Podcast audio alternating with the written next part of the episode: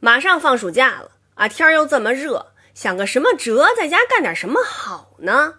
以前啊，这个 我和我妹逼迫我妈给我们买了一套那个家庭的卡拉 OK，就为了在家能唱歌，因为不不不愿意去外头危险嘛啊，这个小姑娘不能上外边去唱卡拉 OK，买了一套，呃。我记着呢，是放录像带还是放碟呀？反正上面有能插两个有线的话筒，那线还挺老长的。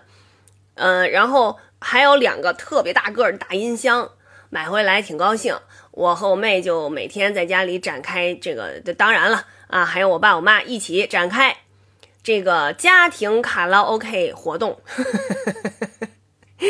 这集体的卡拉 OK 非常的有有意思啊，每个人都要点歌。我爸最爱唱的是《木鱼石的传说》，这是他保留曲目。有一个 美丽的传说，精美的石头会唱歌。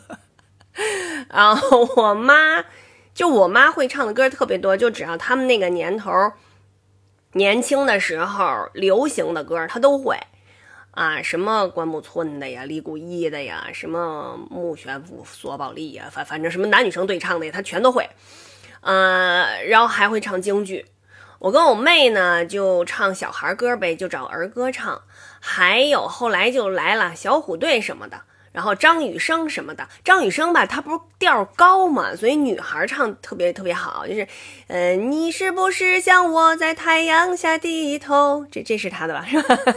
流着汗水默默辛苦的工作。还有家庭合唱曲目，就是那个轻轻敲醒沉睡的心灵。